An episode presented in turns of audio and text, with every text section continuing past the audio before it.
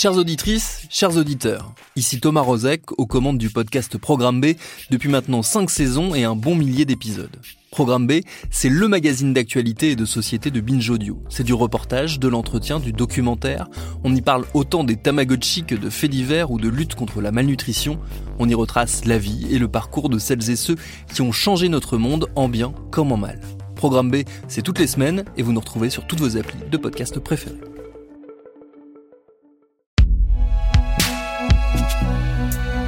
Binge. Mes très chers amis, aujourd'hui, j'avais envie de m'adresser à vous directement dans un épisode un peu spécial, juste entre vous et moi. Je crois qu'on est beaucoup à être très en colère depuis plusieurs mois, depuis qu'a éclaté ce qui est devenu l'affaire Vives. Alors, en deux mots, pour résumer le bordel. Bastien Vives est un dessinateur de BD connu pour son style trash et beauf revendiqué. Dans une de ses BD, La décharge mentale, il raconte l'histoire d'un mec qui a des relations sexuelles avec les trois filles mineures d'un de ses potes. Des scènes pédopornographiques. Et cette BD est ressortie au grand jour récemment, quand il a été annoncé que Vives devait être exposé et honoré au Festival d'Angoulême. Le Festival d'Angoulême, c'est un peu le Festival de Cannes de la BD. Ce qui a heurté une grande partie de l'opinion publique, c'est qu'il soit mis en lumière juste après MeToo Inceste. Ça a fait polémique sur les réseaux sociaux et depuis son exposition a été déprogrammée. Alors depuis, Bastien Vives est devenu aux yeux de certains le symbole de la liberté d'expression bafouée par les entre guillemets woke, censeurs et puritains. Moi, toute cette histoire m'a mise très en colère, mais ce qui a achevé de me rendre dingue, c'est la tribune publiée le 1er février dans Le Monde. Une tribune dénonçant un climat de peur menaçant la création. Signée par une quarantaine d'artistes, dont Emma Baker, Blanche Gardin ou Maureen Dor. Maureen Dor qui avait pourtant illuminé toute ma jeunesse quand elle était animatrice télé, je précise au passage. Je me suis demandé pourquoi j'avais tant de mal à parler de l'affaire Vives sans m'énerver ou sans réussir à argumenter. Du coup, j'aimerais bien prendre le temps aujourd'hui de déplier avec vous tout ce qui ne va pas dans cette affaire.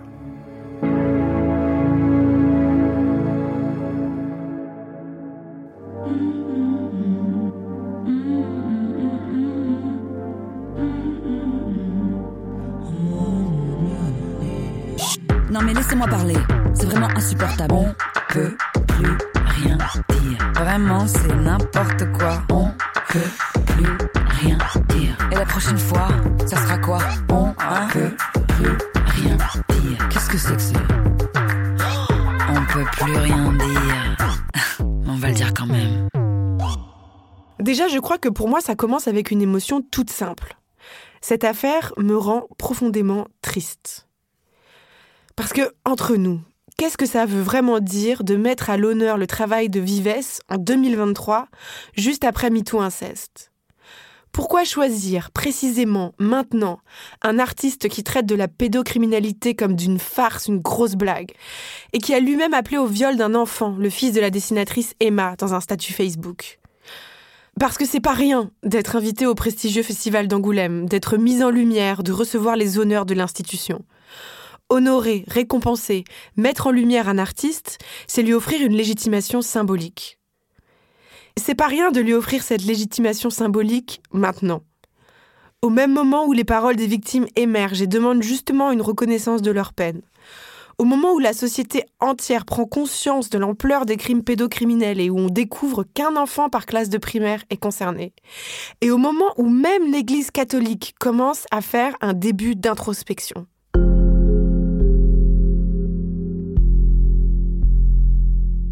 Ce qui m'a rendu profondément triste, c'est de constater qu'en faisant le choix de Vives, le jury du Festival d'Angoulême n'a visiblement rien entendu. Et je crois, alors dites-moi si je me trompe, parce que je ne suis pas concernée directement par MeToo Inceste, mais qu'une des nécessités demandées par celles et ceux qui portent ce mouvement, ce n'est pas de cancel certaines personnes, mais d'être entendues, considérées et prises en compte.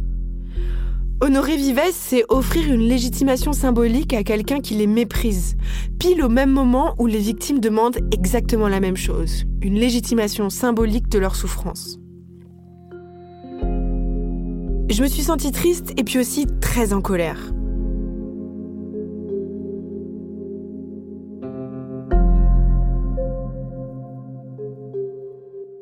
Quand je lis dans la tribune du monde des amis de Vives que les auteurs écrivent Comment un artiste pourrait-il encore prendre des risques, interroger sa part d'ombre et la nôtre, chercher à bousculer, à remuer les passions humaines, à questionner notre condition commune, parfois sombre, en se demandant à chacune de ses productions si son prochain habit ne sera pas fait de goudron et de plumes?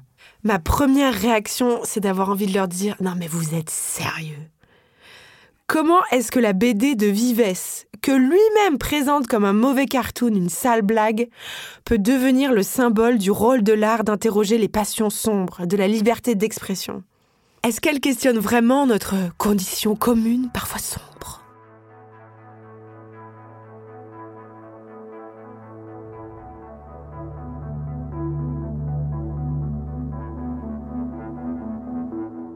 Prenons le pitch. La BD mise en cause s'appelle La décharge mentale.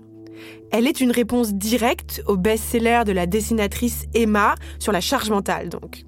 Succès que Vives n'a pas supporté. D'ailleurs, il en a témoigné sur sa page Facebook. C'est donc l'histoire de deux vieux potes d'enfance, Michel et Roger. Roger invite Michel à déjeuner chez lui.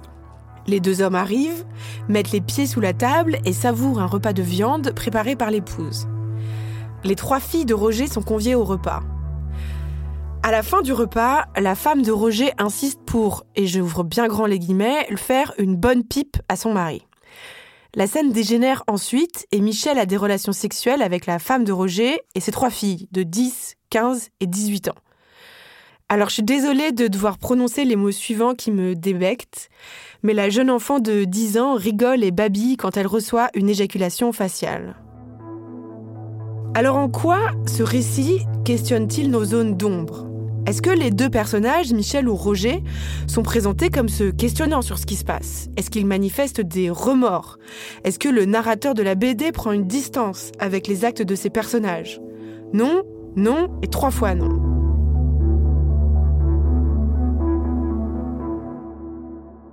Moi, ce qui me choque le plus dans ces dessins, c'est que les trois jeunes filles sont représentées comme consentantes, voire instigatrices.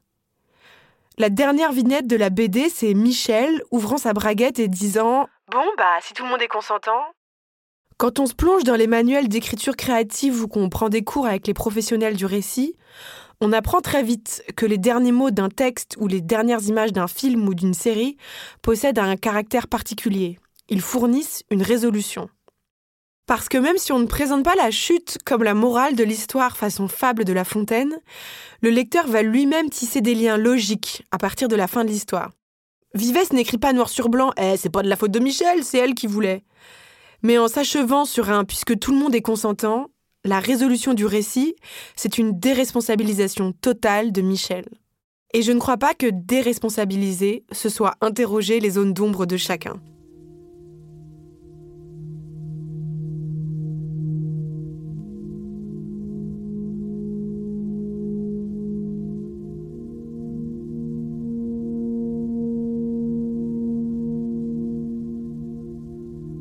Suis d'accord pourtant que l'art doit pouvoir questionner l'indicible et les zones d'ombre et le pire de l'humanité. On peut écrire le plus beau à partir du pire. Toni Morrison, par exemple, a prouvé avec Beloved, un des chefs-d'œuvre de la littérature qui traite des thèmes les plus violents, tabous et abjects du monde, l'infanticide et l'esclavage. Mais questionner les zones d'ombre, les tabous, le pire de l'humanité, c'est un travail délicat, explosif, subtil, qui demande de prendre des précautions. L'historienne Laure Murat, dans son brillantissime essai Qui annule quoi sur la cancel culture, explique que la cancel culture ou la culture de l'annulation est un mythe. Les demandes du public relèvent davantage d'une accountability culture ou culture de la responsabilité. Et c'est exactement ce qui se passe ici. Il ne s'agit pas d'interdire le travail de Vives, mais de le questionner sur ses responsabilités.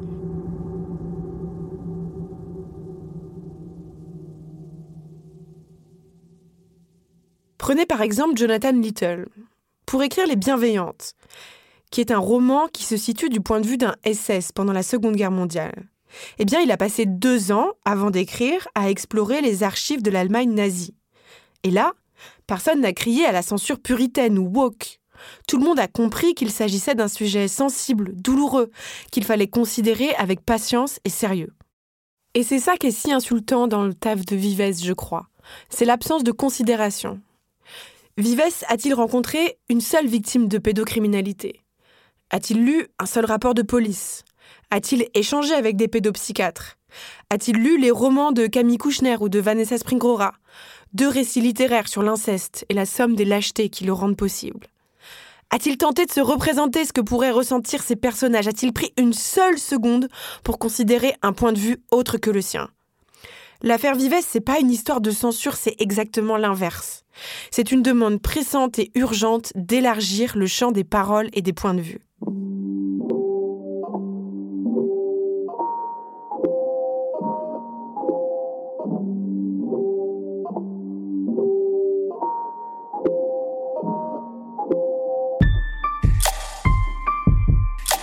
Les défenseurs de Vives l'ont aussi souvent comparé à Orelsan.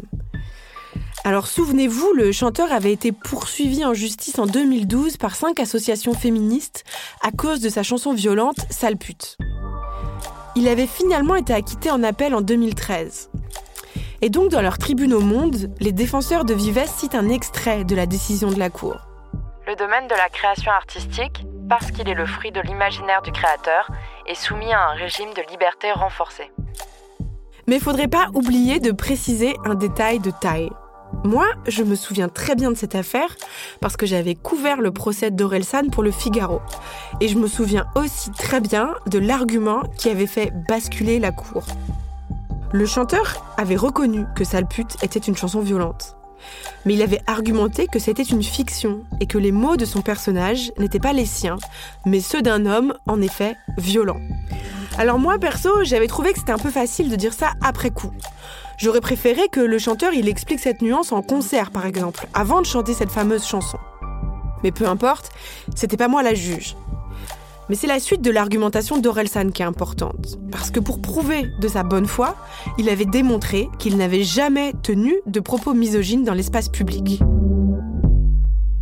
Et à la totale différence de Vives en fait, qui lui a publiquement appelé au viol du fils de la dessinatrice Emma et à son meurtre à elle. Et c'est exactement ça, la accountability culture. C'est de prendre la mesure des responsabilités qu'implique de créer une œuvre, du pouvoir de la représentation et de ce que ça implique comme exemplarité de traiter de sujets douloureux dans son travail.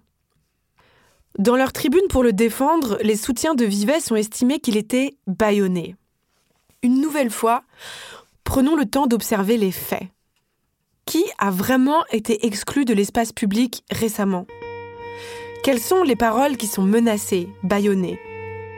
L'autrice Pauline Armange, par exemple, a vu son pamphlet Moi, les hommes, je les déteste, menacé d'interdiction de publication par un membre du gouvernement. Car, comme le rappelle encore une fois Laure Murat dans son brillant essai, seul l'État possède réellement le pouvoir de cancel une œuvre ou d'en réduire la portée, en l'interdisant à moins de 18 ans par exemple. Le jeu Antifa a été retiré de la vente en décembre dernier dans les FNAC suite à des pressions émanant de l'extrême droite. L'actrice Sand Van Roy a été coupée au montage du film de Besson parce qu'elle l'a accusée de viol. Bam, disparu plus aucune trace. En décembre dernier, la mairie de Bordeaux a dû installer un dispositif de sécurité autour d'un stand de maquillage animé par des drag queens. C'était après que Cyril Hanouna avait pris pour cible cet atelier dans son émission. À Toulouse, il y a quelques semaines, la mairie a tout simplement choisi d'annuler une lecture de texte drag sous les pressions d'un groupe d'extrême droite intitulé Furie française. La liste est encore longue. Et je crois que je comprends pourquoi cet épisode Vivesse m'a rendu si en colère et fait si mal. Parce qu'une nouvelle fois, un groupe dominant accuse les autres de commettre exactement ce qu'il est en train de faire.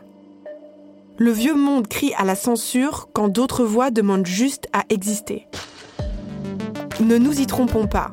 Les voix qui peinent à porter, ce sont encore celles des femmes, des autrices, des dragues, des queers, des trans, des personnes racisées et des pauvres. Les cancels, c'est nous.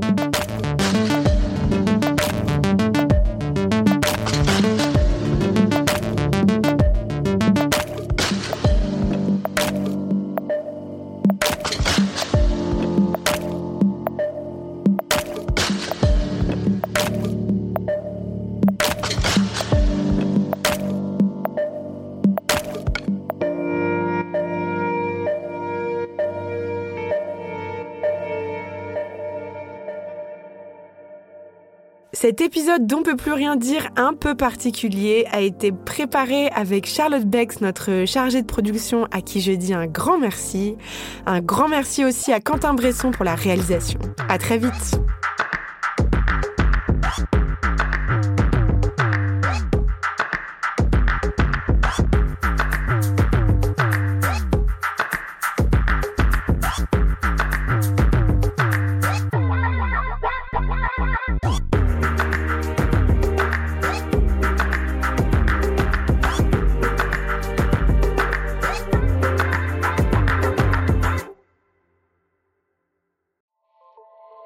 Salut, c'est Sinamir du podcast L'Affaire. En 2016, je suis monté sur un bateau de sauvetage en Méditerranée et ce que j'y ai vu n'a pas changé. En tout, depuis 10 ans, on compte même près de 30 000 morts sur cette mer. Alors, dans le naufrage, notre nouvelle enquête, j'ai voulu raconter un cas concret. Comment 130 personnes sont mortes en 2021 à la frontière de l'Europe, malgré des dizaines d'appels de détresse. Qui n'a pas pu les sauver et pourquoi? Qui étaient ces disparus? Et surtout, comment on en est arrivé à ne plus parler de 130 personnes qui meurent le même jour sur un bateau au milieu de la Méditerranée? Le naufrage, c'est la nouvelle série du podcast L'affaire de Paradiso Média.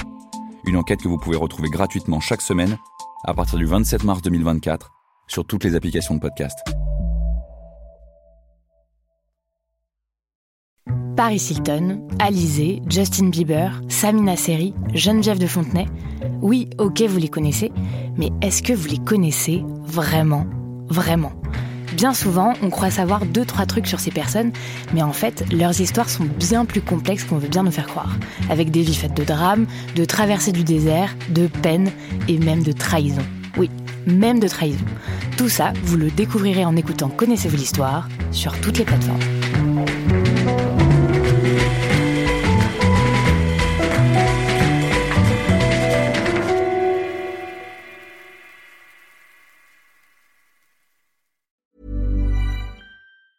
Hey, it's Danny Pellegrino from Everything Iconic. Ready to upgrade your style game without blowing your budget? Check out Quince. They've got all the good stuff shirts and polos, activewear, and fine leather goods, all at 50 to 80% less than other high end brands.